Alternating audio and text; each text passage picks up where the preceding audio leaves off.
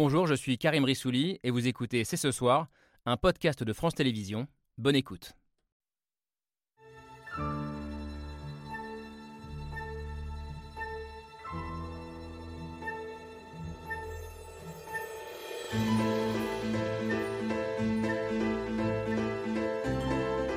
Bonsoir à toutes et à tous, soyez les bienvenus sur le plateau de C'est ce soir.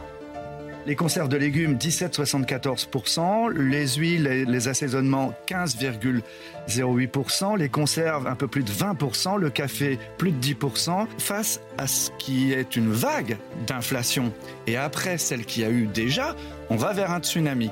Un tsunami d'inflation, la formule choc de Michel-Édouard Leclerc, qui annonce donc une explosion des prix dans les prochains mois. Une inflation à deux chiffres qui dépasse donc la barre des 10%, des prix de l'énergie qui s'envolent. Et une grande question ce soir, ce tsunami d'inflation peut-il se transformer en tsunami de pauvreté?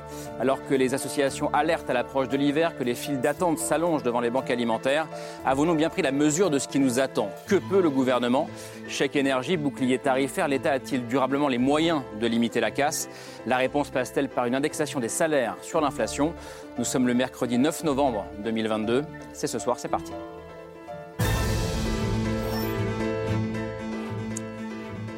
C'est parti, c'est ce soir avec Camille Diao. Bonsoir Camille. L'inflation donc au programme ce soir. On a essayé de croiser les regards euh, sur ce sujet avec nous des élus locaux ou nationaux, des économistes, des acteurs de terrain aussi, euh, confrontés au quotidien à cette explosion de la précarité. Euh, actrice de terrain d'abord, c'est votre cas Véronique Devise. Bonsoir. Bonsoir. Soyez la bienvenue, présidente du Secours catholique, qui est d'environ 900 000 personnes, je crois, en ce moment un peu partout en France. oui, tout à fait, et 1,4 million l'an dernier. Voilà. Et 900 000 au moment où on se parle, c'est colossal. Merci d'être avec nous ce soir euh, pour nous aider à prendre euh, la mesure des conséquences concrètes de l'inflation euh, pour les Français les plus modestes. Vous aussi, Charlotte Blandio-Farid, bonsoir. Vous êtes un capteur au plus proche du terrain. Vous êtes maire PCF de Mitry-Mory, en Seine-et-Marne, une ville moyenne d'un peu plus de 20 000 habitants, où vous constatez, vous aussi, une nette augmentation de la précarité. Vous disiez en préparant l'émission, pendant le Covid, on a fait avec le système D, donc avec la débrouille, mais aujourd'hui même le système D n'existe plus. J'imagine que ce sont des paroles qui ne laissent pas indifférents quand on est ministre. Euh, bonsoir euh, Roland Lescure. Euh, ministre délégué chargé de, l'industrie. Que doit faire le gouvernement? Que peut faire le gouvernement? Je le disais, hein, il y a le chèque énergie, le bouclier tarifaire, mais est-ce suffisant pour passer l'hiver? On va en débattre et merci en tout cas d'avoir accepté le, principe de ce débat ce soir. Le pire est-il certain? Bonsoir François Langlais. Bonsoir. Pas si sûr à vous lire. Vous essayez de garder un peu d'optimisme dans ce moment de crise. journaliste, éditorialiste économique, aujourd'hui sur LCI et, et RTL. Et vous avez titré votre dernier livre qui est ici Rien ne va, mais Trois petits points. 2023, l'année qui peut nous sauver. C'est publié chez Plomb et vous nous direz ce qui peut nous sauver, euh, ce qui peut être l'éclaircie dans les, dans les prochaines semaines, dans les prochains mois. Quelle solution face à l'inflation? Euh, Faut-il par exemple euh, indexer les salaires sur l'inflation? C'est l'une des grandes questions politiques du moment. On va en débattre avec vous, François Langlais, mais aussi avec un autre économiste. Bonsoir Thomas Porcher. Bonsoir. Vous venez de publier votre dictionnaire d'économie, mon dictionnaire d'économie, c'est chez Fayard. comprendre, se positionner, débattre et à la lettre I, comme inflation. vous écrivez l'inflation ne doit pas être agité comme un épouvantail dès qu'il s'agit d'augmenter les bas salaires. Euh, vous êtes euh, professeur à la Paris School of Business et membre du collectif d'économistes euh, de gauche, les économistes atterrés. Enfin, on entendait au tout début du sommaire Michel-Édouard Leclerc, qui a bâti toute son image sur le pouvoir d'achat. Le patron de Carrefour, Alexandre Bompard, se pose lui aussi en rempart contre l'inflation. Et ça pose une question, la solution passera-t-elle par la grande distribution plutôt que par l'État? Bonsoir Jérôme Fourquet. Bonsoir. C'est un peu ce qui ressort en tout cas de votre dernière note qui est passionnante pour la Fondation Jean Jaurès sur ce que vous appelez la société de supermarché. On va en débattre ce soir. Vous êtes le directeur du département opinion de l'IFOP. Merci à tous les six d'être sur ce plateau. Le débat commence avec l'image du jour, signée comme d'habitude Hugo Bernard.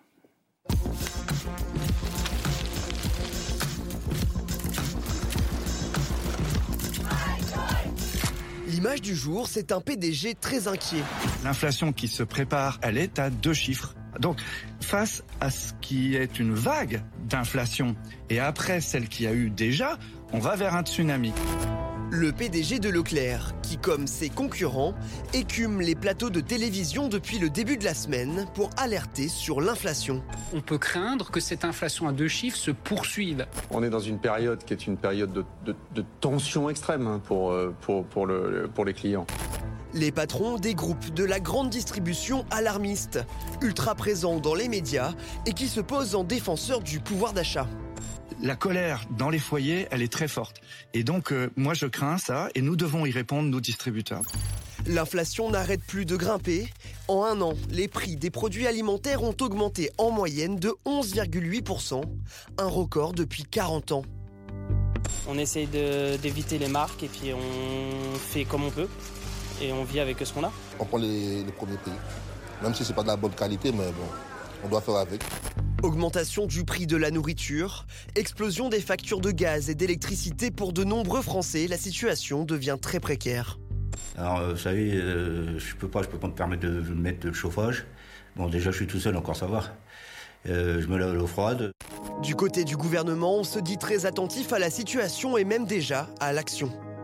L'inflation, si elle existe et si elle peut peser sur le pouvoir d'achat des ménages, elle est la plus faible d'Europe en France. Pourquoi? Parce qu'il y a l'action résolue du gouvernement, le bouclier tarifaire notamment. Mais pour l'opposition, les mesures sont loin d'être suffisantes et le pire serait à venir. Il y a une bombe sociale qui est prête à être allumée euh, à cause de cette euh, misère qui va rattraper des travailleurs, des salariés. C'est le déclassement. Dans l'image du jour, l'inflation qui bat des records et la crainte d'un hiver difficile pour des millions de Français. Alors, euh, je vais commencer avec vous, Véronique Devise, présidente du Secours catholique. Fabien Roussel qui parle à l'instant d'une bombe sociale qui pourrait exploser dans les prochaines semaines. Est-ce que vous aussi, vous reprendriez cette expression? Est-ce que ça correspond à ce que vous voyez au quotidien? Écoutez, nous, on est très inquiets. En fait, le secours catholique, euh, on est la voix des sans-voix, des invisibles, ceux dont on ne parle jamais, ceux qu'on ne voit peut-être pas non plus à la télévision. On a 60 000 bénévoles qui se font proches donc des pauvres. Et euh, aujourd'hui, on est très inquiet parce que l'an dernier, en fait, notre rapport statistique qui sort la semaine prochaine, mais celui de l'an dernier, en fait, constatait déjà que le reste à vivre, pour vivre des personnes, était euh, insuffisant. Et bien souvent, la variable d'ajustement, c'était l'alimentation.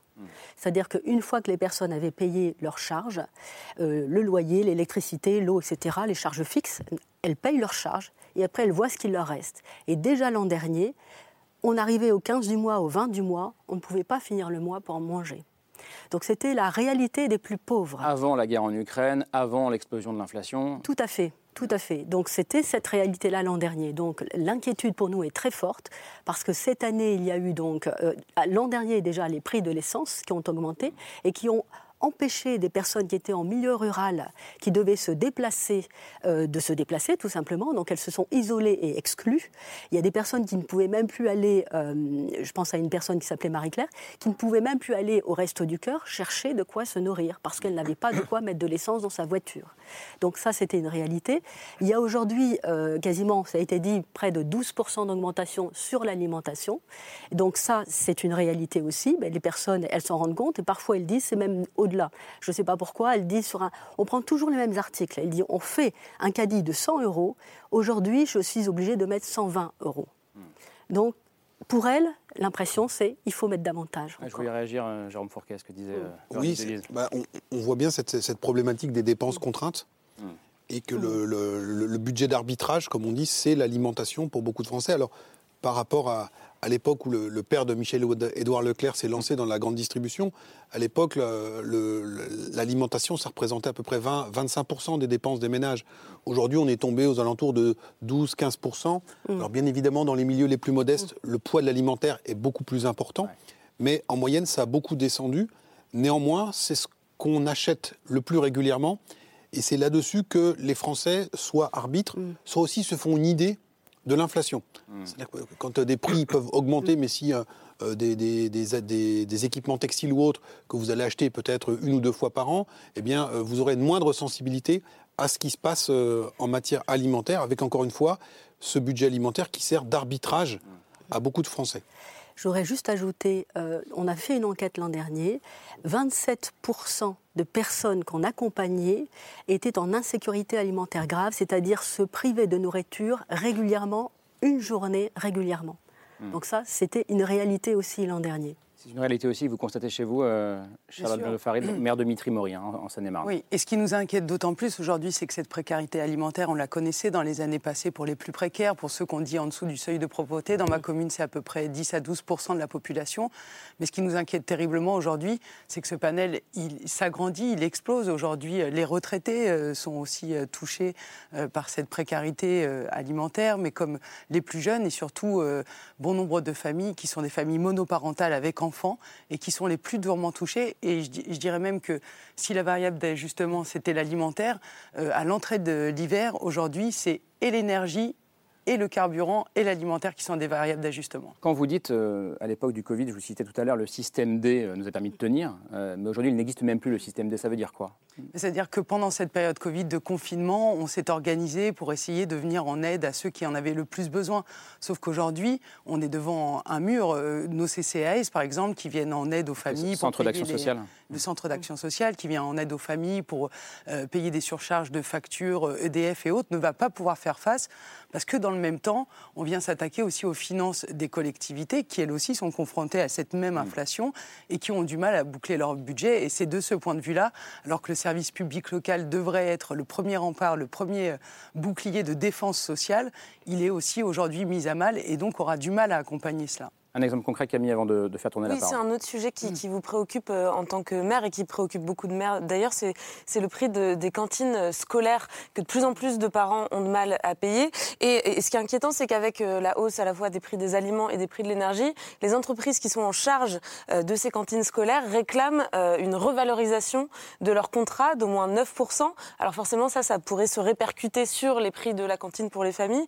Je sais que vous, dans votre ville, à Mitrimori, vous avez fait le choix il y a il y a plusieurs années maintenant de plafonner euh, le prix des repas pour les enfants à 2 euros. Ça commence même à 10 centimes pour, pour les familles euh, les plus précaires. Et ce que vous expliquez maintenant aujourd'hui, c'est que vous, ne savez pas si vous allez pouvoir tenir cette mesure, euh, ce plafonnement sur le long terme avec Oui, on a fait ce choix d'aller aux 2 euros maximum à la sortie du Covid. On est, moi, je, ma commune est à côté de l'aéroport. Beaucoup de gens étaient confrontés au chômage partiel avec des baisses de, de, de, salaire. Et on s'est dit qu'il fallait prendre des mesures qui viennent accompagner les familles. Donc on a plafonné la, la cantine. Aujourd'hui, on nous annonce qu'on pourrait prendre jusqu'à 1 euro de plus par repas. Il faut se rendre compte qu'on sert euh, tous les jours des centaines, des milliers de repas, que ce soit aux enfants ou aux personnes âgées. Et que donc, nous, les collectivités, nous sommes obligés de boucler nos budgets en équilibre. Et donc, euh, il faut pouvoir assurer. Moi, ce que je me, la seule chose dont je me réjouis, c'est que ma commune a fait le choix du service public, y compris pour la restauration scolaire, et que donc on essaye d'avancer pour essayer de, bien de, de maintenir et ce prix pour les usagers et donc continuer à garder la qualité, puisqu'il y a un autre enjeu aussi sur l'alimentation, c'est la santé des enfants. Et dans une période où on parle aussi euh, de circuits courts et d'alimentation mmh. bio, il faut absolument pas perdre le cap de, de, la qualité dans l'assiette. François Langlais, oui. Oui, je pense que, si vous voulez, tout, pour, pour, appréhender justement la réalité des choses, il faut s'interroger deux secondes sur la mesure de l'inflation. Le chiffre mmh. officiel, c'est 6,5 selon l'INSEE. La, la, Commission européenne dit un peu plus de 7. Mais en réalité, le taux d'inflation que vous subissez varie beaucoup suivant votre niveau de revenu. Parce qu'effectivement, le poids relatif de l'alimentation n'est pas du tout le même, suivant que vous gagnez 1500 ou 15 000 euros. C'est pas du tout la même chose. Donc, une, alimentation qui augmente beaucoup, elle va peser bien davantage sur les budgets faibles. C'est la même chose pour l'énergie. La part de l'énergie est beaucoup plus modeste dans les, dans, euh, chez, chez les, les ménages aisés. Donc euh, ça explique que, euh, au fond, quand on raisonne de façon macroéconomique, on se dit, bah oui, 6,5, les salaires augmentent de 3,5, euh, l'État compense pour partie. Mais, mais la réalité n'est pas celle-là, elle est beaucoup plus différenciée.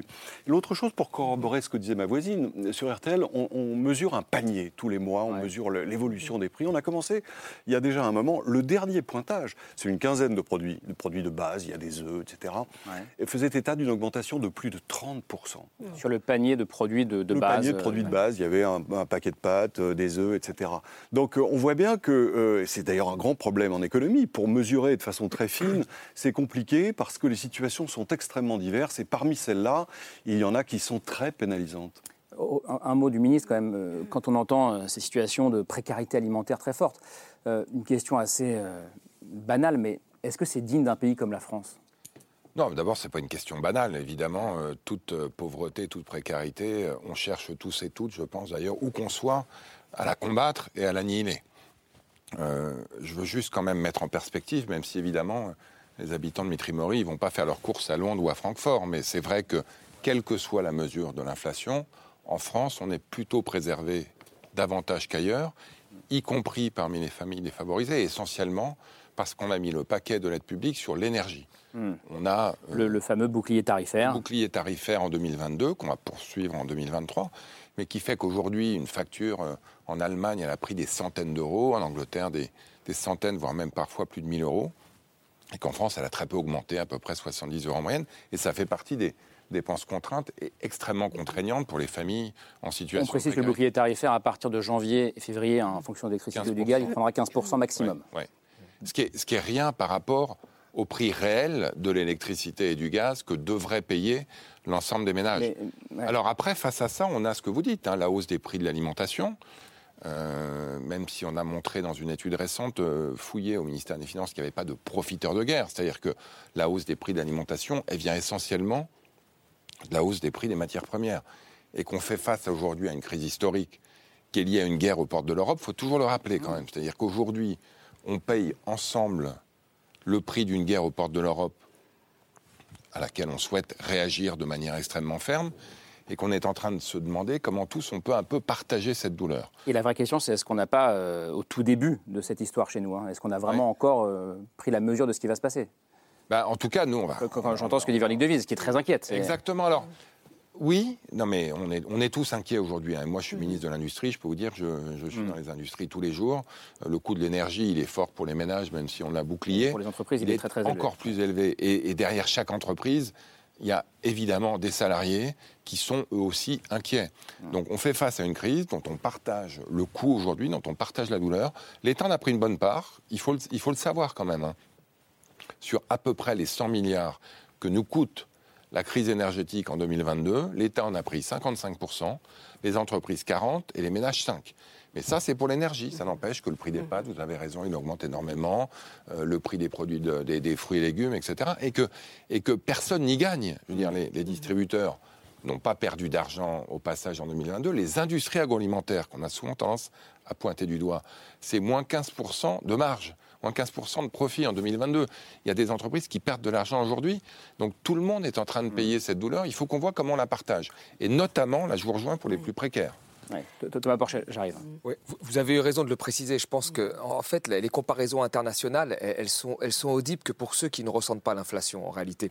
Euh, pour ceux qui ressentent l'inflation, vous leur dites, alors vous savez, en Belgique euh, ou euh, en Allemagne, c'est pire que ça. Bon, très bien, mais eux, ils doivent remplir leur assiette et donc c'est pas, c'est pas, pas audible. Donc derrière ça se, se, se, se pose une vraie question. C'est la question euh, des salaires. Pour, pourquoi l'ajustement est pris malgré, et là, il faut les féliciter, malgré les mesures prises par le gouvernement, pourquoi l'ajustement est pris entièrement sur les salariés? L'inflation aujourd'hui, c'est le salarié qui, qui, qui, qui prend l'ajustement en pleine tête. Alors là, qu'est-ce qu'on peut faire? Il y, a des choses qu'on peut faire. On peut se dire, bon, c'est ce que dit mon, mon, confrère Daniel Cohen, on taxe les 5% les plus riches et puis on fait en sorte que ça aille aux, aux 40% les plus pauvres. C'est des mesures qu'on peut prendre. Et puis il y a aussi après l'indexation euh, euh, des, des, salaires sur les prix. Qui est bon, mesure... je pensais venir plus tard, mais allons-y, oui, c'est quand même oui, le cœur du débat. Qui, qui, est quand même une mesure euh, qui a été mise en place en France jusque dans les années 80. Alors bien sûr, alors là on va nous dire... Qui a, été abandonnée en 83. Oui, tout à fait. Il y a la boucle salaire-prix qui va se mettre en place. Ça fait peur à tout le monde. On va passer de l'inflation à 6%. À juste pour ceux qui ne sont pas des spécialistes d'économie, ce que disent ceux qui sont contre l'indexation oui. des salaires sur l'inflation, c'est que, que, ça peut entraîner une spirale inflationniste. Voilà, tout à fait. Non, mais, juste, je, je, terminerai. Vous, vous, vous, augmentez les, les, salaires, ça augmente les prix, qui réaugmenteront les salaires, qui augmenteront les prix, et il y a des risques de passer, je vais, un peu être, euh, je vais un peu schématiser, mais de passer de 6% d'inflation à 2500% d'inflation en Argentine. Bon, il y a quand même un écart entre les deux. Il faut voir que le contexte où l'inflation s'est un peu emballée à la fin des années 70, c'était un contexte où euh, c'était pas l'indexation euh, des salaires sur les prix euh, qui a entraîné cette, spirale inflationniste. C'était le pouvoir de négociation des salariés qui demandait des augmentations supérieures à l'inflation à l'époque. Ce pouvoir de, de, négociation des il n'existe plus aujourd'hui. Il n'existe plus du tout. Donc l'indexation euh, des salaires sur les prix, c'est juste une façon de préserver en fait le pouvoir d'achat euh, des plus pauvres. Et je veux dire, si on ne veut pas indexer l'ensemble, parce que le gouvernement se refuse pour l'instant. Si on ne veut pas indexer l'ensemble des salaires sur les prix, pourquoi on ne met pas au moins sur la table la possibilité d'indexer les salaires qui sont en dessous du salaire médian, comme c'est le cas du SMIC aujourd'hui? Pourquoi on ne peut même pas avoir un débat là-dessus aujourd'hui? C'est quand même une question qu'il faut bah, se poser. On va avoir ce débat. Pourquoi est-ce qu'on ne peut pas l'avoir, Roland voilà, Non, mais le débat, on l'a. Donc d'abord, le SMIC, vous l'avez dit quand même, il est indexé, lui. Oui. Donc le SMIC a augmenté à peu près de 8% depuis un an, donc plus que l'inflation mmh. qui est à 6,7. Et il y a un certain nombre de minima sociaux qui ont aussi été augmentés, le point d'indice, etc. Donc on sur tout ce sur quoi l'État, je dirais, à la main, on a fait notre part du travail. Moi, la raison pour laquelle je suis contre euh, l'indexation des salaires sur le prix, au-delà des, des, arguments macroéconomiques, les années 70, qui étaient quand même une réalité, hein, l'inflation galopante et tout, c'est qu'aujourd'hui, vous avez des entreprises à deux vitesses. Vous avez des entreprises aujourd'hui qui perdent de l'argent. Vous avez des entreprises qui arrêtent de produire. Et si vous dites à ces entreprises-là, en plus, vous allez augmenter les salaires au-delà de l'inflation, elles vont mettre la clé sous la porte. Moi, à chaque fois que je visite une entreprise industrielle, je rencontre les organisations syndicales. Je rencontre les salariés. Aujourd'hui, contrairement à ce que disait euh, Michel-Édouard Leclerc tout à l'heure, je rencontre plutôt des gens inquiets qu'en colère, qui disent Vous nous avez aidés, merci pendant la Ah, il, crise. il disait, il disait les, pas les il disait, ils vont être en colère. Non, il disait les Français, les foyers Oui, mais français les- sont en colère. Mais c'est des Français que je Oui. rencontre, moi. Oui, non, mais- Non, mais je veux dire, les, les- les travailleurs aujourd'hui qui sont dans des entreprises industrielles, ils sont inquiets. Et donc, et on l'est tous. hein, donc euh, là encore, je veux surtout Et donc pas vous dites si on, si on impose aux entreprises un peu en difficulté d'augmenter les salaires, elles mettent la clé sous la porte. Bah, bien sûr. Donc aujourd'hui, il faut que non mais juste quand même parce qu'il faut que les entreprises qui elles vont bien le fassent. Et la réalité, c'est qu'elles le font. Moi, j'étais dans une entreprise aujourd'hui qui a augmenté les salaires de 7 parce qu'ils gagnent de l'argent, parce qu'ils sont conscients aussi que les salariés eux, payent de l'inflation. Donc, je veux, je veux diaboliser personne, quoi. Mais on a une, une économie à deux vitesses aujourd'hui, il faut Mais, l'intégrer. mais c'est un débat politique passionnant. Euh, quel est votre regard là-dessus, François Langlais? Ben, Je pense que c'est la question politique qui nous attend, parce qu'on change de monde. On sort d'un- de 40 ans de désinflation, où ces questions euh, avaient été oubliées. On n'était plus habitué à ça. On n'a plus l'habitude.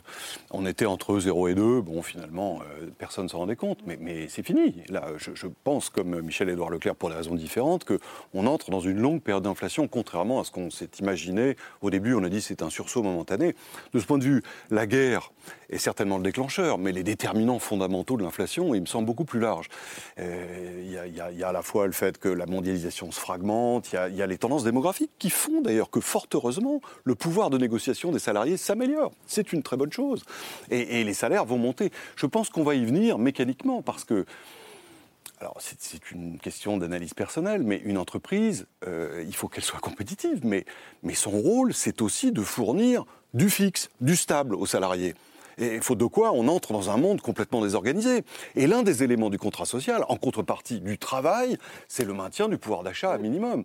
Et, autant, si vous voulez, la position qui est la vôtre pouvait être tenue euh, il y a six mois ou huit mois quand on imaginait que ça serait un blip sur une courbe, autant si on entre dans un régime d'inflation durable à deux chiffres ou même euh, aux alentours de 8, c'est tout simplement pas possible. C'est-à-dire que les salariés ne peuvent pas s'étouffer euh, moins 3% de pouvoir d'achat par an. Ou alors, on entre dans, le- euh, si vous voulez, le risque de compétitivité, il me semble largement contrebalancé par le risque de crise sociale euh, d'une gravité sans précédent. C'est pour En ça tout cas, qu'on il va faut faire un choix entre le risque, euh, le risque de l'augmentation des salaires, entre guillemets, pour les mais- entreprises, oui, et le fait que des, que des gens basculent dans la pauvreté. Il faut quand même garder à l'esprit que si l'inflation est là, c'est bien que les chiffres d'affaires augmentent. hein. C'est-à-dire de- ben, C'est-à-dire que les entreprises vendent effectivement plus cher. Donc si elles vendent plus cher, c'est qu'elles doivent pouvoir s'adapter à l'évolution des, de- de- de- des prix pour leurs salariés. Euh, ou alors il y a un mystère macroéconomique. Alors, il n'y a pas un mystère, il y a un choc énergétique. On parlait tout à l'heure des années 70. Non, non, je- je caricature mais on, un on peu, prend un mais- choc énergétique. Roland sur la question, que- sur ce qu'a dit François Langlais, c'est-à-dire que vous- ce que j'entends, c'est vous n'aurez pas le choix d'y venir. Non, mais devenir à quoi À l'augmentation Devenir- Non, mais je, des salaires moi, je ne pense pas qu'il faille nationaliser les salaires. Ça revient à ça. Et vous ne bougerez pas là-dessus. Non, mais je ne pense pas qu'il faille nationaliser les salaires. Je pense que les entreprises doivent faire leur part du travail, que certaines doivent le faire avec des salaires, que d'autres doivent le faire avec des primes, que d'autres doivent le faire, vous le savez, on y travaille beaucoup, avec de l'intéressement, de la participation. Il y a aujourd'hui des outils qui sont disponibles en le France. dividende salarié, c'est ça? Oui, c'est ça, pour augmenter la rémunération des salariés. Il y a des entreprises qui, malheureusement, parce que je préfère moi aussi du salaire, comme tout le monde, hein, ne le feront que par des primes. Parce que l'incertitude qui prévaut pour 2023 les conduit à dire moi je peux vous donner une prime cette année, je ne suis pas sûr que je pourrai le faire l'année prochaine, et d'autres qui doivent pouvoir faire du salaire.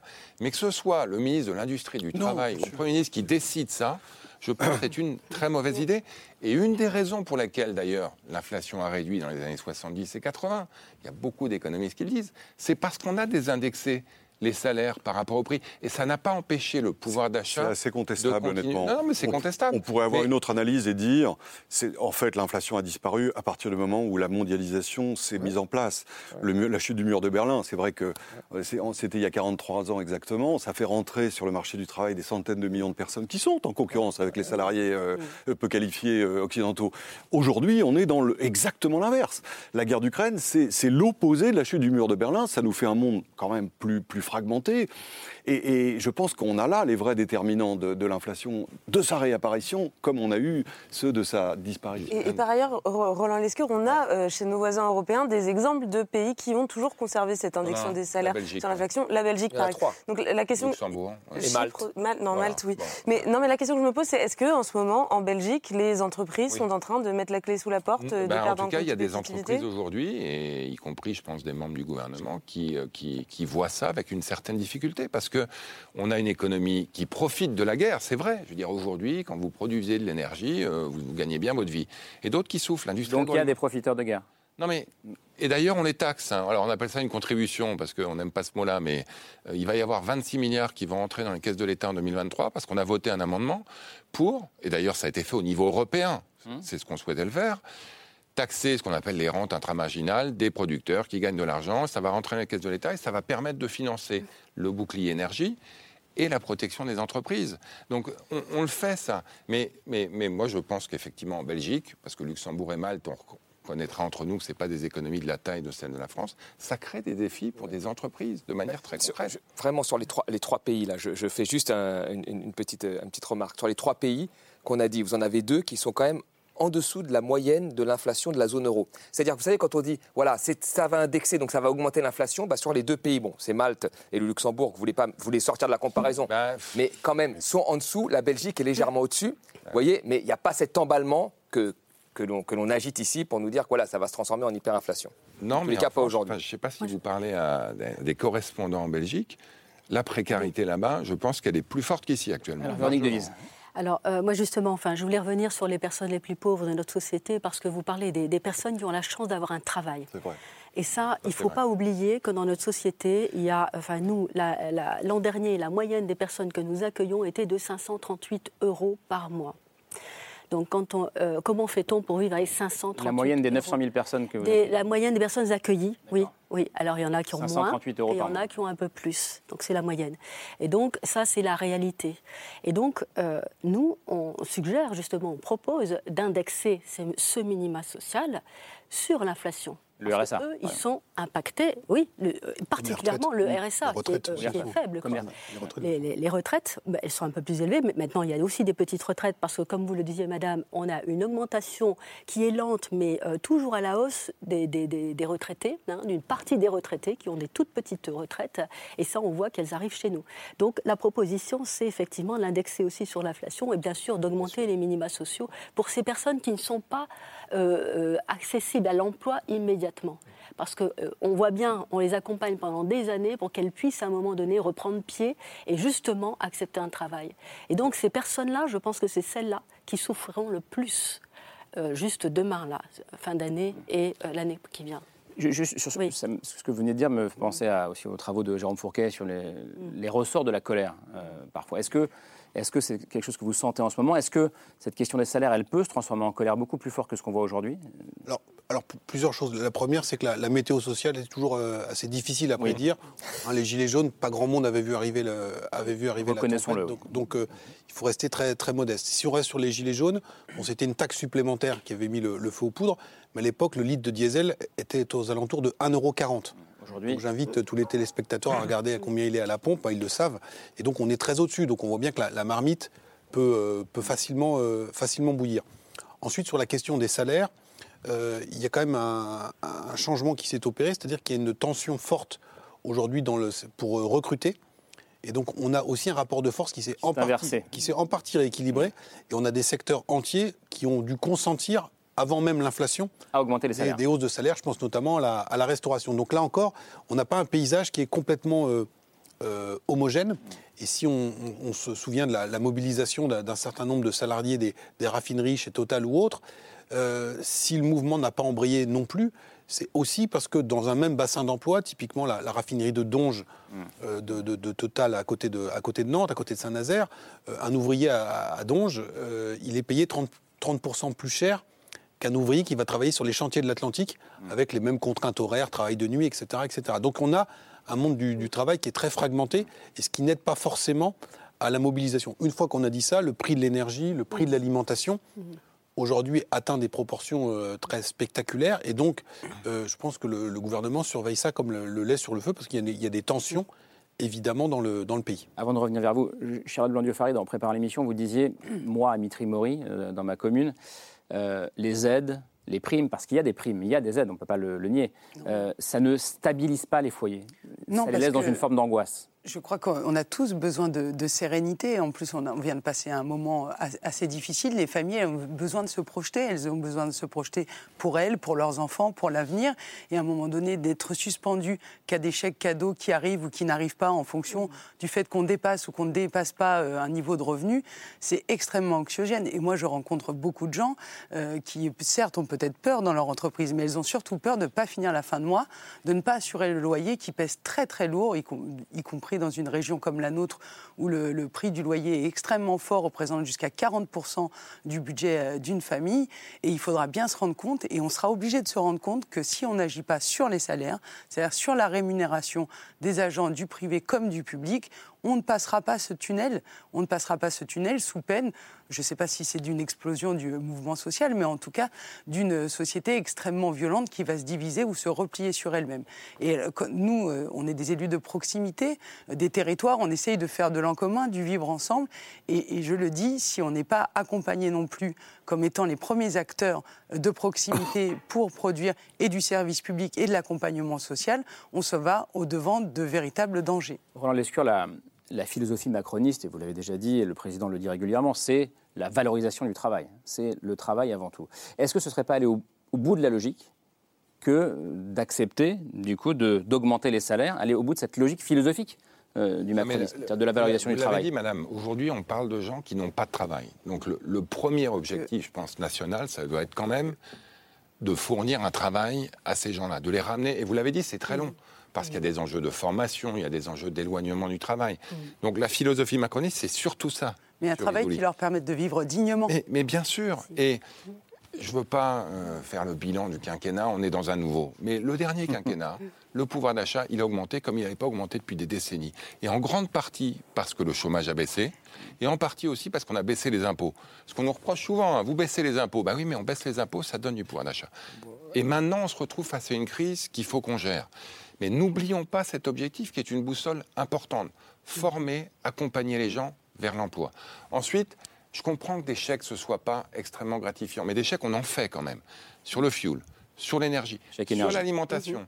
Mhm. Mhm. La Première ministre, quand on parle de pauvreté, ça passe totalement inaperçu. Lundi, elle était dans une banque alimentaire. Elle a annoncé 60 millions, mhm. un fonds non seulement pour aider les banques alimentaires à faire en sorte que les gens mangent, mais surtout qu'ils mangent mieux. Parce que vous l'avez dit, le vrai défi, c'est aujourd'hui la dégradation de la qualité de l'alimentation de ceux pour laquelle c'est euh, la variable d'ajustement.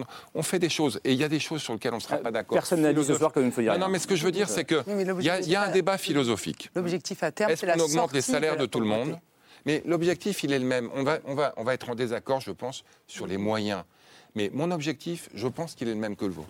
Que les gens aient un travail décent, qui soit rémunéré décemment, grâce à une formation correcte qu'on leur aura dispensée. Après, moi je pense effectivement que si on augmente les salaires demain de manière uniforme de 15% pour tout le monde, vous aurez des centaines de milliers de gens qui vont perdre leur job. Tu n'es pas d'accord avec ça, toi, Porcher Non. Alors, déjà, la première chose, quand on dit qu'on augmente le pouvoir d'achat, vous savez, augmenter le pouvoir d'achat, vous l'avez fait, certes, mais en supprimant des lignes de cotisation sociale. Donc, quand on, supprime la ligne de cotisation chômage, par exemple, bah, après, on est obligé de faire la réforme de l'assurance chômage qui va baisser les prestations chômage euh, à des gens qui n'ont pas d'emploi. Donc, ce n'est pas l'augmentation des salaires. Le, pouvoir d'achat, c'est la suppression de, de, lignes de cotisation sociale. Et vous savez, les cotisations sociales, c'est un salaire différé. Vous voyez? Donc, mais ça, sur, l'argument que vient de donner euh, Roland Lescure, qui est de dire si on augmente les salaires de manière uniforme pour tout le monde, alors on va plus vers une catastrophe économique qu'autre chose. 15%, parce que l'inflation est à 6% déjà, c'est la première des choses. Et puis, et puis, il faut. Oui, mais là, on parle de l'inflation euh, globale. Donc, euh, on indexe les salaires sur les prix, c'est sur l'inflation, donc c'est 6%. Ça, c'est la première des choses. Et la deuxième des choses, c'est bien sûr que il y a des entreprises pour qui ça va être difficile, il faut, le dire. Euh, il faut aussi rappeler qu'on dit souvent que ça va être difficile pour les PME, mais les PME, la majeure partie de leur consommation, elle est sur le territoire, elle est locale. Donc si les gens ont une perte de pouvoir d'achat, parce que le salaire réel avec l'inflation diminue, perte de pouvoir d'achat, eh ben, ils ont moins de consommation, moins de carnet de commandes. Les, les, PME, dans, dans l'étude, la grande étude de l'INSEE, la première chose qu'ils voulaient à l'époque des lois travail, c'était du carnet de commandes. Et c'est eux en premier lieu qui sont impactés. Il y a certes l'offre, mais il y a aussi la, demande. Euh, ça, c'est important. Et puis, vous avez quand même 30% euh, des salariés qui sont dans des très grandes entreprises. Hein. Voyez Est-ce qu'elles augmentent tous leur salaire? Alors, certaines peut-être, mais d'autres non. On a vu le conflit qu'il y a eu avec Total, quand même, qui est quand même un symbole. Total, qui est quand même la première, première entreprise du 440, vous voyez Et puis, vous avez 20% d'autres entreprises qui sont des entreprises de, de taille intermédiaire, plus de 250 salariés. Donc, 50% des salariés du privé sont dans des grandes entreprises ou des entreprises de taille euh, intermédiaire, donc plus de 250 salariés. Donc, ce n'est pas des PME. Est-ce que ceux-là, ils peuvent faire des choses? Est-ce qu'ils le font tout le temps? Je n'en suis pas sûr. C'est intéressant, François Anglais. Ça, pose pas mal de questions. Euh, qui doit payer euh, dans ce moment compliqué L'État a-t-il les moyens de continuer à le faire? Est-ce que les entreprises doivent faire le job? Est-ce qu'elles font suffisamment le job aujourd'hui? Je ne pense pas. Alors, euh, les grandes entreprises le font quand même. Vous évoquiez Total, 7% euh, plus euh, un mois de salaire. C'est pas. Ah, naturellement. Il a fallu quand même un petit, un petit conflit. je ne reviendrai pas là-dessus, mais enfin, bon, on voit EDF à 10, Enedis qui propose là ce soir 5 plus 3. Enfin, bon, les grandes entreprises le font euh, en majorité, disons. Mais ça ne suffit pas. Après, je comprends votre préoccupation. On n'appuie pas sur un bouton en disant c'est plus 7. C'est sûr, ça, ça fonctionne pas. Dans l'idéal, rêvons un peu. Enfin, Allez-y, faites-nous rêver. non, mais on se dirait, ça doit être réglé par le dialogue social.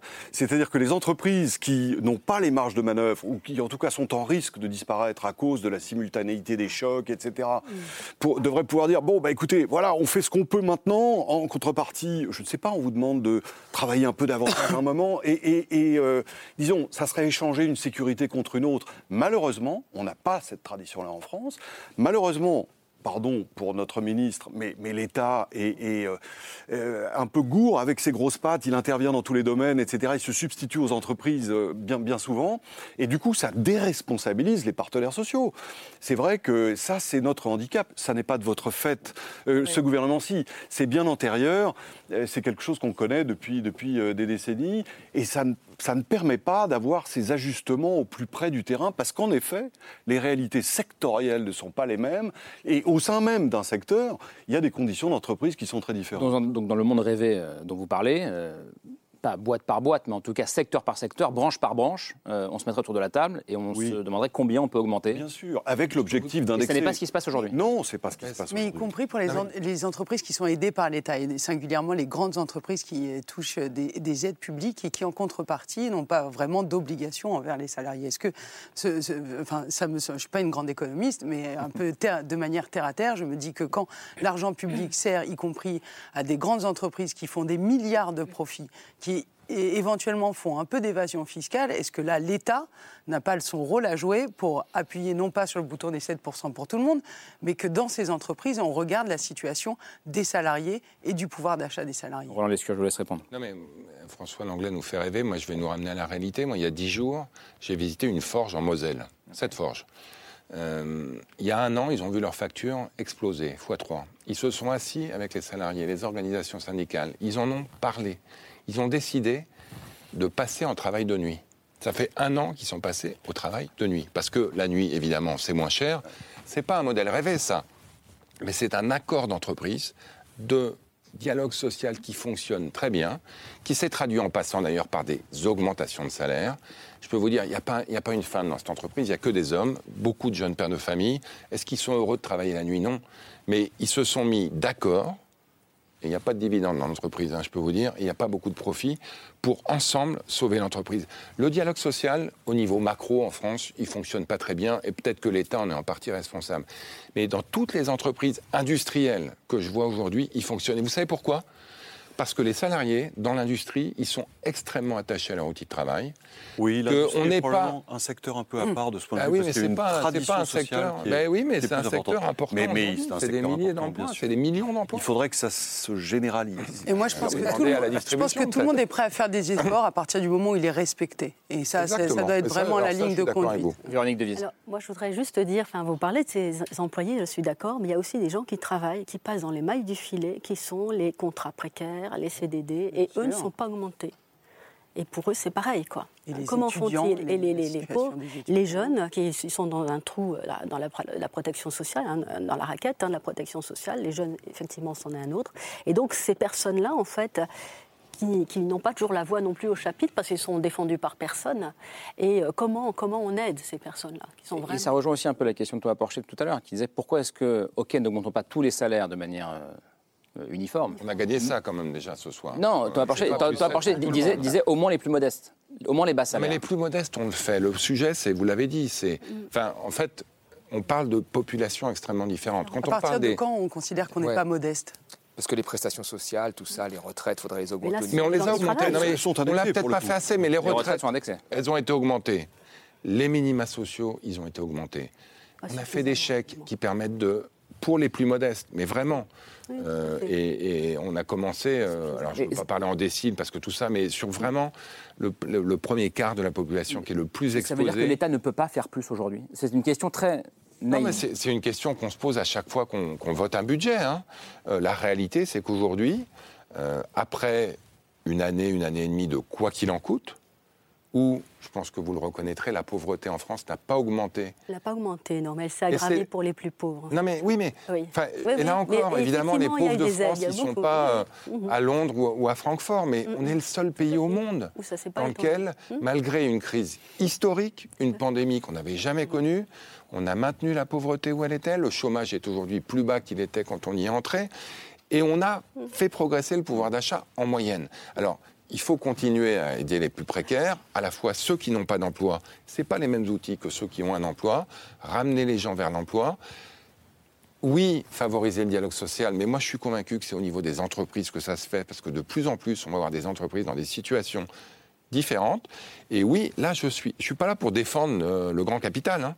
Les entreprises ont leur part du boulot. Et ça tombe bien, le pouvoir de négociation est en train de changer. Vous parliez des précaires. Aujourd'hui, les jeunes ne cherchent plus de CDI.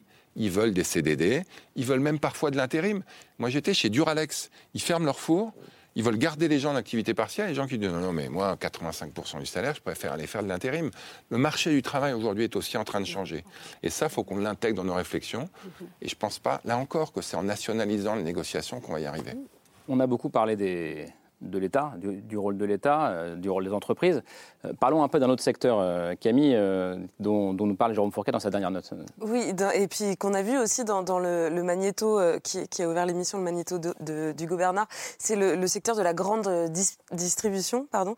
Jérôme Fourquet, donc vous, vous êtes penché dans une note pour la Fondation Jean Jaurès sur ce que vous appelez la société de supermarché. Et ce que vous dites dans cette note qui est, qui est vraiment passionnante, c'est que en France, les géants de la distribution, ils ont réussi à s'imposer dans, notre imaginaire à tous comme les défenseurs euh, du pouvoir d'achat euh, des Français. Et je voulais m'arrêter sur deux exemples. Euh, le premier, c'est Carrefour. Carrefour qui vient de dévoiler sa nouvelle stratégie pour les, prochaines, enfin pour les années à venir et qui a mis en place sur son site internet un bouton qui, qui s'appelle un bouton anti-inflation. On va voir comment ça se présente. En gros, quand on est sur le site et qu'on cherche un produit, nous on a essayé avec les confitures de framboise, on a ce bouton en dessous, trouver moins cher. Oui, au hasard, on aurait pu prendre abricot. Et, et qui nous, donc quand on clique dessus, ça nous propose euh, toute une panoplie de produits équivalents, mais qui coûtent un petit peu moins cher. Donc Carrefour explique euh, qu'il met ça en place justement pour aider ses clients euh, très concrètement à faire face à, faire face à l'inflation. Et on peut noter une démarche similaire chez son principal concurrent, Leclerc. Alors là, je remonte quelques mois en arrière. Souvenez-vous, c'était au début de cette année. Leclerc qui annonce bloquer le prix de la baguette pour 6 mois à 29 centimes, qui communique avec une grande campagne d'affichage. On va voir cette affiche en expliquant il y a des symboles qu'il faut défendre coûte que coûte. Est-ce que c'est -ce c'est pour ça, Jérôme Fourquet, que, que, vous dites dans cette note que les, dirigeants de la grande distribution sont devenus presque des sortes de ministres de l'économie bis? Est-ce qu'ils arrivent à faire finalement ce que les politiques hein, n'arrivent pas à faire? Non, Votre job est sécurisé. Hein, alors, alors, plusieurs choses. Effectivement, historiquement, c'est le, credo de la grande distribution. Vous vous souvenez, tous unis contre la vie chère, les mousquetaires de la grande distribution, Mammouth écrase les prix, etc. etc. Et sauf que tout ça, il l'avait un peu abandonné puisqu'il y avait moins d'inflation. Et donc là, ils renouent euh, avec leur discours historique. Et quand on entend Michel-Édouard Leclerc, on entend son papa, il y a 40 ans, ils ont exactement les mêmes arguments. avec un peu de poujadisme euh, au passage, en disant voilà, nous, on va vous défendre contre les, les, les, transformateurs qui se sucrent au passage, etc. etc. C'est le, premier point. Le deuxième point, c'est que euh, on a une société qui, une économie qui s'est très fortement désindustrialisée.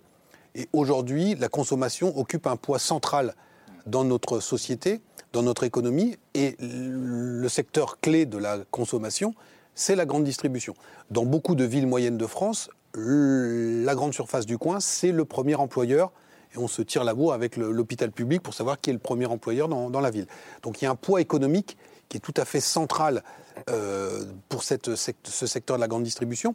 Et il y a un poids qui est aujourd'hui médiatique et aussi quasiment politique, puisqu'ils sont invités matin, midi et soir sur tous les, plateaux, et ils sont traités comme des ministres de l'économie bis. Ils ont un avantage euh, parmi d'autres euh, par rapport aux, ministres, c'est que quand M. Leclerc ou un autre annonce le matin que demain la baguette va passer à 29 centimes, Demain, elle passe à 29 M. centimes. Fourquet ou Mme Michu, quand il va aller dans son magasin Leclerc, il voit euh, dans tous les coins de l'Hexagone que la baguette est vraiment passée à, à 29 centimes. Ce qui nous a aussi beaucoup marqué avec Raphaël Lurka, avec qui on a écrit cette note, c'est comment aussi le politique reprend les modes de langage. vous dites de- autrefois, autrefois, on s'inquiétait de voir l'État copier les codes de l'entreprise. C'est désormais l'inverse. Oui, ben, parce que vous avez des candidats qui vous disent, par exemple, nous, on, va, on propose pendant la campagne présidentielle de geler, euh, de, de mettre une, une inflation minimale sur un panier euh, de biens de première nécessité. C'est typiquement des, des- des réflexes de la, la grande C'est dans distribution. le programme de Jean-Luc Mélenchon pour la Voilà, Mar- Marine Le Pen Marine avait Le Pen, parlé de, de- de choses comme ça aussi. Quand, quand Michel-Édouard Leclerc dit qu'il faudrait lancer une commission d'enquête parlementaire sur l'inflation, on a des députés qui disent chiche, c'est une bonne idée.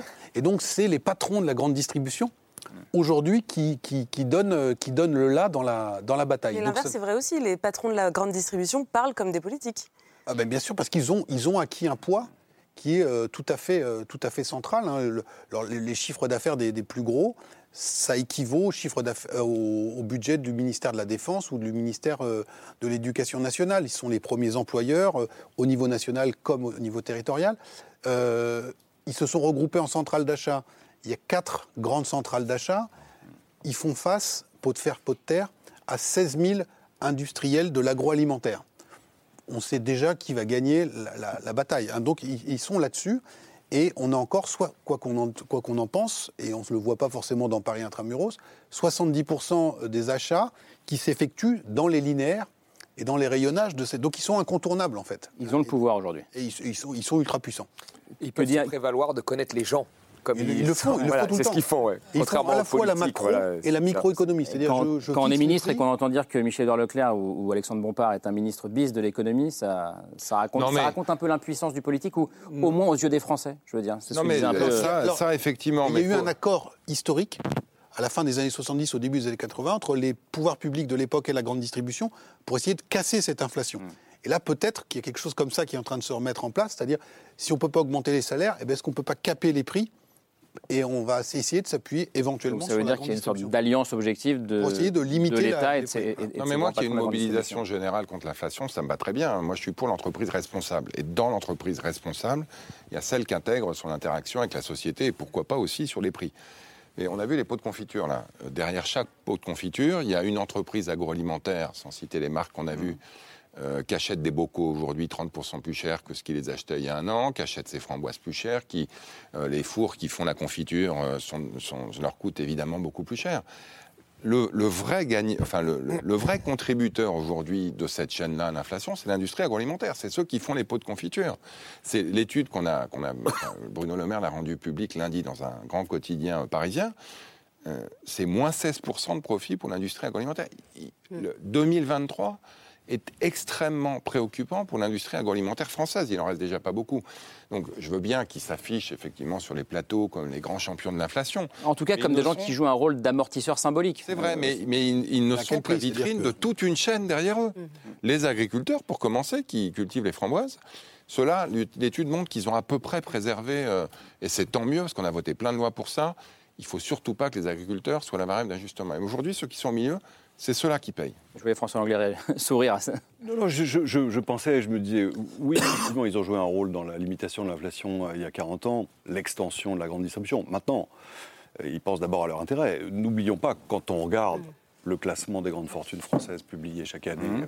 la, la part du secteur de la distribution est prévalente. hein. Donc, euh, il ne s'agit pas de dire que ce sont des profiteurs, mais c'est une industrie qui euh, euh, sait bien travailler et qui a effectivement réparti les, les- les pressions. Quand on entend, on les entend aujourd'hui s'alarmer de l'inflation, il y a un peu de marketing aussi là-dedans. hein. C'est-à-dire qu'ils ne peuvent plus contrôler ces pressions parce que justement les industriels sont, sont- sont là. Donc euh, de temps en temps, d'ailleurs, il les déréférence hein, en ce moment. Ils n'acceptent plus de les prendre. C'est ce qui explique en partie les pénuries qu'on voit pour euh, les produits alimentaires parce qu'ils veillent quand même à leur marge. Et en même temps, Véronique Devis, j'imagine, mais vous aussi, Amitri Mori, euh, la, la, nouvelle stratégie de Carrefour, là, c'est de miser sur les discounts dans les, dans les années à venir. Mmh c'est cette France que vous vous côtoyez, cette France qui va chercher du discount. Euh. Oui, et qui va chercher du discount s'il a les moyens de se déplacer pour aller sur la grande surface. Hein. on l'a vu tout à l'heure pour les, les, distributions alimentaires dans les associations. Hein. donc il y en a qui n'y vont même plus parce qu'ils n'ont plus le choix. Donc euh, effectivement, c'est une problématique euh, importante. Tout ce qu'on se raconte depuis 50 minutes maintenant, Thomas Porcher, ça raconte quand même qui peut, qui, qui aujourd'hui a les moyens de jouer ce rôle d'amortisseur social Qui doit prendre sa part? Est-ce que c'est une obligation générale, comme il disait Roland Lescure? Bah, Là, en, tous les cas, la seule personne, il y, a effectivement les aides de l'État, elles sont là. Mais là, c'est le, salarié hein, qui, prend tout l'ajustement. C'est le salarié. Euh, il n'y a rien d'autre à dire. Hein. Là, les 6%, hein, les 6 qui intègrent les mesures de l'État, c'est le salarié qui les prend ou, les, gens les plus pauvres qui ont des prestations qui ne sont pas euh, indexées sur, l'inflation, qui ont augmenté mais qui ne sont pas indexées euh, sur l'inflation, donc qui s'appauvrissent. Donc, qu'est-ce qu'on dit? Est-ce qu'on se dit bon ben, on laisse faire comme ça et puis la tension sociale va augmenter et personne n'a intérêt euh, à, ce que les gens aillent dans la rue, personne n'a intérêt à arriver à, ça. Ou est-ce qu'on fait autre chose? Et là, moi, c'est ça qui me dérange, c'est que l'autre chose n'a pas l'air d'être mise sur la table, l'autre chose, à part des, incantations pour dire il faut que les entreprises augmentent les salaires, ou à part un petit chèque qu'on va rajouter, qui sont quand même des choses à prendre. Mais euh, sur le long terme, si ça continue comme ça, plus de six mois, un an, un an et demi, deux ans, bah, qu'est-ce qu'on va faire? Il va falloir faire quelque chose. Les salariés ne vont pas encaisser comme ça. Moi, je suis étonné par, par la résistance qu'ont les gens. Parce que ça fait quand même dix ans qu'on vit crise sur crise. Crise de 2008, crise de la, de, de, de, des, dettes de la zone euro, de la zone euro euh, crise du Covid, euh, l'inflation, euh, je, je, passe, je passe les attentats, la crise climatique. Donc les gens sont sous pression là. Et ça, et ça tient quand même un peu. Je ne sais pas comment, mm-hmm. mais ça tient quand même euh, malgré tout. Ouais, Farid, ça tient comment chez vous? Ben, euh, C'est sur le fil, on sent. Euh, mm-hmm. la, tension entre les rapports humains, elle est très dure. On sent qu'à tout moment, ça peut déraper pour, pour pas grand-chose et qu'en même temps, il y a une forme de repli sur le cocon familial pour essayer de préserver l'essentiel. Euh, et donc, euh, c'est extrêmement difficile à, on le disait tout à l'heure, à savoir comment, à un moment donné, ça va pouvoir basculer d'un côté ou de l'autre. Et c'est pour ça qu'on se dit qu'il est encore temps euh, qu'on joue tous et tous notre rôle pour préserver euh, l'unité nationale, en tout cas le bien vivre ensemble. Et je, crois que vraiment, on a la croisée des chemins. Soit les quelques mois à venir vont être un phénomène de rupture, et ça va être très dur, y compris euh, dans nos villes, dans nos quartiers, et ça n'est vraiment pas à souhaiter. Soit on aura trouvé des moyens de répondre et de ramener de la sérénité au sein des foyers. Euh, et, et, on permettra aux gens de vivre dignement et on aura trouvé les moyens de les accompagner. Ça passe nécessairement par réinvestir les territoires, par donner les moyens aux entreprises, certes, à celles qui en ont le plus besoin, en allant chercher là où il y a de l'argent, en accompagnant les collectivités qui sont les premiers acteurs de terrain et qui peuvent répondre aux besoins des habitants. Qu'est-ce qui vous rend si positif et optimiste, euh, François Langlais? Pourquoi est-ce que 2023 peut être l'année qui va nous sauver? Je pense qu'on est dans une crise de transition, mais qu'on voit poindre justement l'inversion de rapport de force notamment le rapport de force entre le capital et le travail. C'est vrai que depuis 40 ans, c'était disproportionné en faveur du capital. On a abaissé les frontières, c'est lui qui, tenait le rapport de, force en main. Ça change. Dans un monde cloisonné, ça change. Dans un monde où, justement, pour des raisons démographiques, les ressources humaines se raréfient partout, Hein, dans toutes les parties connectées à l'économie monde. Donc je pense que le, on s'interroge aujourd'hui beaucoup sur le partage de la valeur ajoutée. Hein, et on invente euh, le dividende salarié, etc. on, raconte ce que c'est le dividende salarié, parce que ceux qui ne regardent savent peut-être pas. C'est une façon d'associer les salariés au profit de l'entreprise. de forcer, d'obliger une entreprise qui verse des dividendes à ses actionnaires oui, c'est pas encore tout à, à, en verser aussi à ses salariés. Mais si vous voulez, ça, je pense que euh, c'est euh, des usines à gaz. le, fond du problème, en bon marxiste, c'est le, rapport de force. Hein. Et le rapport de force, euh, il est en train de passer euh, de ce côté-là. Idem d'ailleurs producteur-consommateur. Pendant très longtemps, c'est le consommateur qui avait la main, politique de concurrence, etc. Et on, faisait tout justement pour limiter l'inflation, pour avoir les prix les plus faibles. Mais ça s'est fait au détriment de la sécurisation de nos approvisionnements. Le monde d'aujourd'hui, qui est justement euh, dominé par les risques géopolitiques, le retour du géopolitique, il faut prendre en compte le caractère stratégique, même si ça, prend, euh, si, si, si, ça génère des prix plus, plus, élevés. Il faut prendre le caractère stratégique, quoi qu'il en coûte, si je puis dire, hein, mais, mais, dans un nouveau sens. Et, et, ça, ça me paraît, si vous voulez, être euh, des éléments qui sont propres à, à, à accoucher d'une économie euh, assez différente de celle de la période libérale que nous avons connue et qui, à mon sens, se termine, qui ressemblera davantage, me semble-t-il, aux années 60 ou 70. Vous parlez d'une révolution égalitariste, c'est ça Oui. Et ce qui est intéressant, c'est qu'on la voit même au sein des salariés. En ce moment même, les salaires qui augmentent le plus, c'est les salariés non qualifiés, ceux dont on a besoin de la présence physique. Et ça, c'est aussi un bénéfice paradoxal de l'épidémie, hein. mais c'est euh, l'aide à domicile, euh, les chauffeurs, etc. Les chauffeurs de bus. De les chauffeurs de bus. De et, et, donc on, on, voit bien que, bah, alors que pendant 40 ans, les, les, les salaires, les, salariés les moins qualifiés étaient les moins augmentés, au point d'ailleurs que, mm. même mesuré en valeur réelle, un vendeur de McDo euh, de 1960 gagnait presque plus qu'un vendeur de McDo euh, en, en, en, 2020. Ouais. C'était vrai aux États-Unis, pas en France, parce qu'on a quand même tout un appareil social qui, qui, tempère ça. Mais, mais euh, je crois que c'est à la veille d'une inversion, et ça, ça me rend euh, optimiste. Vous êtes d'accord avec ça, Roland euh, Moi, en tout cas, j'ai tendance à être optimiste dans la vie. Euh, sinon, je serais pas. Oui, il rêve trop encore, François Langlais. Et non, non, je pense que là, je rajouterais au-delà de la révolution que vous mentionnez, qui est vraie, hein, le, le, rapport de Foss entre volé, la vraie révolution industrielle qu'on est en train de vivre, c'est la révolution de la décarbonation, qui va faire que si on y arrive, l'Europe va être la première économie décarbonée au monde, parce qu'on va décarboner notre industrie, qu'on va créer de l'emploi, qui va être mieux rémunéré qui va attirer des jeunes qui aujourd'hui vont pas bosser dans une entreprise si elle dépollue pas. Et donc moi je, je, crois à un nouveau modèle économique et social fondé sur une réindustrialisation, mais pas la même que celle qu'on a connue. Moi j'étais à Bercy tout à l'heure, j'ai rassemblé des entreprises, parce que demain il y a le salon du Made in France, qui ont relocalisé de la production d'objets du quotidien en France. On fait des vélos en France, on fait des montres, on fait des jouets en France.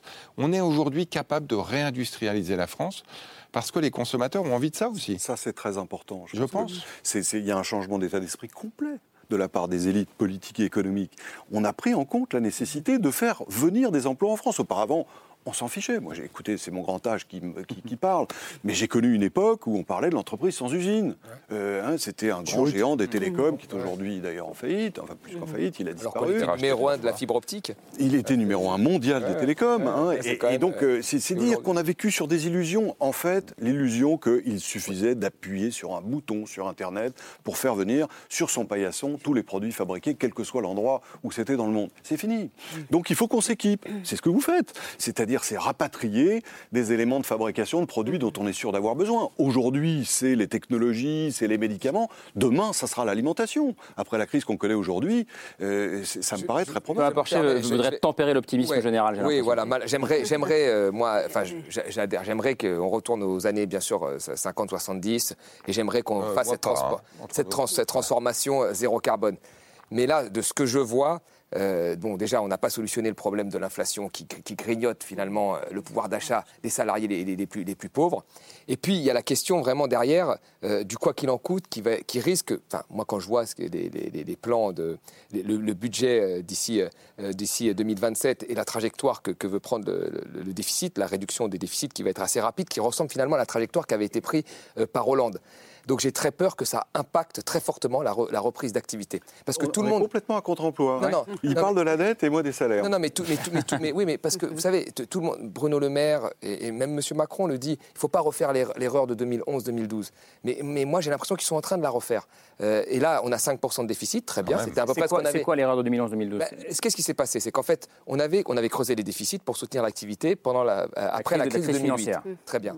On a été à 5%. Il y a eu une sorte de quoi qu'il en coûte à l'époque déjà. Tout à fait. On a été à 5% de déficit. Et là, on a eu très peur. On a, on a pratiqué la politique d'austérité qui a cassé la, la, la reprise mmh. économique. Quand les États-Unis, eux, allaient à 10% de, de, déficit. Là, qu'est-ce qui se passe? On est, on est au même point. On est à 5% de déficit. Alors les gens ils disent on continue très bien, mais là, on commence à, à, à revenir. Les prêts garantis, ça va bientôt s'arrêter. Enfin, le, tout le monde a dit bon, le quoi qu'il en coûte, ça ne peut pas durer. Maintenant, c'est la fin. Il y a eu le quoi qu'il en coûte. Vous l'avez dit au début. Il y a eu le quoi qu'il en coûte. Maintenant, on passe, on passe à autre chose. Et si on arrête trop rapidement ce soutien, eh ben, y a les, PME les plus faibles vont s'effondrer, euh, l'activité ne va pas repartir, on va faire la reprise en racine carrée, c'est-à-dire que ce qui est déjà un peu le cas, c'est-à-dire qu'on repart bien, puis après c'est plat. Et là, ça risque d'être très compliqué. On a mis quand même 8 ans en France à revenir à notre niveau de richesse d'avant-crise euh, en, de, en, 2008. Hein. Euh, les États-Unis ont mis 3 ans. Voyez, il ne faudrait pas refaire la même erreur là, parce que ça ferait 20 ans de, ça serait 20 ans de perdu pour les Français et pour les Alors d'abord, le niveau d'avant la crise de la Covid, on l'a déjà retrouvé, y compris même dans l'industrie. hein. Donc on a plus d'emplois industriels aujourd'hui qu'on en avait avant la Covid. Donc euh, de ce point de vue, on n'a pas commis l'erreur de 2008. Je vous rejoins, 2008, on a resserré trop vite, trop fort. Mais est-ce que ça commence maintenant Mais c'est- 2023, on prévoit 5% de déficit public, après 5% en 2022. Ça, c'est pas une politique restrictive, ça. Enfin, non, on ne peut pas dire ça. Je- je dis- on ne peut pas dire ça.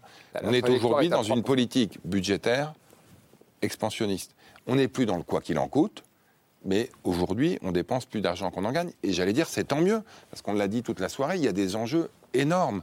Mais on est aujourd'hui en train de soutenir nos ménages, y compris les plus précaires, comme on l'a sans doute jamais fait, sauf en 2020. Jamais. Et on soutient nos entreprises. Donc on n'est pas dans une politique d'austérité, de rigueur. Il n'y a pas de cagnotte, alors vraiment pas. Là, ça va, quoi. Je pense qu'on ne peut pas dire ça. Alors, Alors- on aura peut-être, on aura peut-être le débat dans 2-3 ans, mais pour l'instant, je pense que ça va. Vous avez, euh, oui, tout à fait. Il y a eu des aides hein, ponctuelles qui ont été apportées. hein. Moi, je parlais des plus pauvres de notre société, et c'est juste. Mais nous, on sait que euh, pour pouvoir se projeter dans l'avenir et faire des projets d'avenir éventuellement de travail, il faut avoir sécurisé la base. Et la base, c'est euh, d'avoir suffisamment euh, d'argent pour vivre au jour le jour jusqu'à la fin du mois. Sinon, les personnes sont dans le stress. Elles, sont, elles ne peuvent pas se projeter si elles ne savent pas ce qu'elles vont manger le soir ou le lendemain. Et pour ce faire, euh, il est important de sécuriser ce, ce- ce minimum social, minimum et minima sociaux, euh, pour justement, enfin que ce ne soit pas qu'il n'y ait pas de contrepartie. Parce qu'à un moment donné, ça a été dit, mais ça, là-dessus, il faut être très clair que si demain on devait demander des le- heures de le travail RSA avec pour simplement avoir le RSA, euh, ce serait dramatique. Parce qu'il y a des gens qui ne pourraient pas le faire et on mettrait des gens à la rue. Moi, je me souviens d'une personne qui m'a dit le RSA, ça m'empêche de dormir dehors. Ça me permet de payer mon loyer et mes charges. Et donc ça, nous, euh, ce qu'on demande, ce Secours catholique, c'est justement aussi de revaloriser suffisamment le minima social pour justement pouvoir se projeter et sortir de la pauvreté. Et du coup, ça veut dire aussi euh, qu'il faut cibler les aides. C'est-à-dire que le fait de donner à tout le monde, c'est bien. Mais si on donne à ceux qui souffrent le plus, euh, on cible vraiment ceux, ceux qui demain devront sortir de cette qu'ils C'est l'un des reproches qui, peut, qui, qui est fait par certains au, au gouvernement, c'est de, de- de ne pas avoir ciblé les aides. Le bouclier tarifaire, il arrose large. hein. C'est-à-dire que moi, moi, moi avec euh, qui gagne très bien ma vie, je vais autant profiter du bouclier tarifaire que quelqu'un qui gagne euh, 1500 euros par mois. C'est vrai que c'est compliqué à mettre en œuvre, mais euh, il y a des, des initiatives comme l'Allemagne euh, où euh, on ne subventionne que 70 ou 80% de la consommation pour les moins nécessiteux, de façon à aussi les contraindre à faire des économies d'énergie, parce que c'est aussi un aspect, évidemment, la, la transition Écologique. énergétique euh, est importante. Nous, on y a été euh, à, à- à plein saut. hein, euh, On était à fond, c'est sûr. Après, euh, il faut reconnaître que, vous le savez, on a une majorité relative à l'Assemblée. Ah ouais on avait proposé de limiter, par exemple, les chèques énergie. les C'était chèques, antérieur, hein, non, non, mais je parle- Lescure. le bouclier, vous avez raison, c'était il y a un an. Mais en juillet, là, on a, on a voté une loi. Euh, on a dû faire un certain nombre de compromis. On nous reproche de ne pas en faire assez pour que, notamment, la, le, enfin, la ristourne sur l'essence, hein, euh, elle soit pour tout le monde et pas seulement pour les plus démunis. Prévu de le faire pour les plus démunis. Par contre, l'impasse qui a été faite, en tout cas sur l'énergie, et pour l'instant, c'est pour les collectivités, alors que nous assurons l'accueil des vrai. enfants dans les écoles, dans les vrai. gymnases, dans les conservatoires. Aujourd'hui, la seule mesure qui est avancée par Elisabeth Borne, c'est éventuellement un bouclier sur l'électricité. Sur le gaz, on nous annonce x5, x10, x15 pour l'année prochaine. Aujourd'hui, euh, je fais partie des maires qui se demandent s'il ne faut pas tourner d'un ou deux degrés le, le- le- la température dans les écoles. C'est quand même une drôle de Bah, question de se poser degrés, en franchement, 2022. Faites-le. Moi, je, enfin, je, je pense que là aussi, on a tous un job à faire. Il ne faut pas que les gamins sûr, meurent de froid. Mais chacun fait son job et, il n'y voilà, a pas de raison que un ou deux degrés, pas. je pense qu'il faut le faire ce que tous, je hein, ce que, je veux dire, c'est qu'à un moment donné, on se pose aussi la question de fermer certaines structures parce qu'on ne sait pas si on va pouvoir les laisser ouvertes. Je dis juste que dans ces modalités de bouclier et de préservation, vous avez omis les collectivités qui sont les premiers à accueillir dans un rôle fondamental les enfants et les seniors. Il faut que je récupère la parole. Vous dites que ce Ben n'est oui. pas vrai. Et on, Voilà, c'est- pas vrai. à en débattre. Pas tout à fait vrai. On termine la discussion avec le choix de Camille. Camille, on part en Argentine. Euh, quand on parle de l'inflation, on pense souvent à Argentine, euh, pays grand habitué des, des crises où l'inflation atteint des, des sommets. Des, des sommets. Alors, on n'est plus à 2500 euh, pour cent, comme vous l'évoquiez tout à l'heure, Thomas Porcher, mais euh, cette année, l'Argentine va connaître a priori une, une inflation à trois chiffres, 100%. Euh, c'est un peu le pays de la crise permanente depuis des décennies, et notamment depuis 2001, euh, où le pays s'est retrouvé en défaut de paiement et, et le FMI est arrivé à sa rescousse. Je voulais vous montrer le travail d'une photographe argentine qui s'appelle Irina Verning et qui a voulu mettre en image les conséquences de 20 ans d'inflation et toutes les absurdités qui en découlent au quotidien pour les Argentins. Et son talent, c'est vraiment, vous allez voir, sa capacité à tout dire en une seule image. Celle-ci, par exemple, elle rend très tangible l'ampleur de l'inflation dans le pays. En 2001, un dollar, c'était un pesos. Euh, aujourd'hui, 21 ans plus tard, un dollar, c'est 335 pesos. Et voilà ce que ça donne donc en image. Résultat, quand on sort du supermarché et qu'on découvre la note, on fait ce genre de tête. C'est aussi un travail photographique euh, avec beaucoup d'humour. Euh, et, c'est aussi pour ça que je l'apprécie. Autre exemple, avec cette image qui extrapole un phénomène bien réel qu'on n'a pas évoqué, mais qui concerne la grande distribution, le phénomène de shrinkflation. Donc c'est le fait qu'avec l'inflation, dans les rayons du supermarché, on se retrouve pour le même prix avec des quantités qui contiennent une, quantité inférieure. Alors évidemment, euh, on n'en arrive pas à ces extrémités-là, ni en Argentine, ni en France, mais ce phénomène-là, on commence à le voir arriver de plus en plus euh, en France. Je termine avec une dernière image euh, que je trouve aussi très parlante. il faut savoir qu'aujourd'hui, en Argentine, il vaut mieux tapisser. La question, c'est que faut-il regarder sur cette image, hein, Alors, je vous propose de regarder le mur plutôt que les fesses de ce monsieur qui est le mari de la photographe. En, tout cas, en Argentine, euh, aujourd'hui, ça coûte moins cher de tapisser ces murs avec des billets de banque qu'avec du papier peint. Et j'espère qu'on n'en arrivera jamais là en France. La photographe s'appelle Irina Verning et vous pouvez découvrir euh, le reste de cette série photo et le reste de son travail aussi sur son compte Instagram. C'est son nom, ça doit s'afficher sur l'écran, Irina Verning. Merci beaucoup. Merci d'être venu euh, dialoguer avec nous euh, ce soir, Roland Lescure, Charlotte Blandio-Farid. Euh, merci beaucoup. Thomas Porcher, votre dictionnaire d'économie. Non, votre, il s'appelle Mon dictionnaire d'économie. Il est là, publié chez Fayard. Merci à vous, François Langlais. dans cette autre main, rien ne va, mais 2023, l'année qui peut nous sauver. Euh, c'est un, bon antidépresseur. Merci beaucoup euh, François. Euh, Jérôme Fourquet, La France sous nos yeux, votre best-seller avec Jean-Laurent Casselli, qui est sorti il y a quelques semaines en, poche, c'est au seuil. merci beaucoup et puis merci Véronique Devise. pour que vous puissiez aider les plus précaires, il vous faut de l'argent, on le répète, au Secours catholique. La nouvelle campagne de dons va bientôt commencer. Alors tout à fait, il y a d'abord le rapport statistique la, semaine, prochaine, sur l'activité du secours et justement ce qu'on disait, les crises qui se succèdent et l'impact sur les plus pauvres. Et pour donner Et pour donner, bien sûr, euh, bien sûr, euh, certainement en, en, anticipation aussi. il, apparaît à l'antenne sous, votre visage, secours-catholique.org. Euh, merci, d'être venu ce soir. Camille, on se retrouve demain. ce sera aux alentours de 22h35, une émission consacrée à la question de l'immigration. Bonne fin de soirée.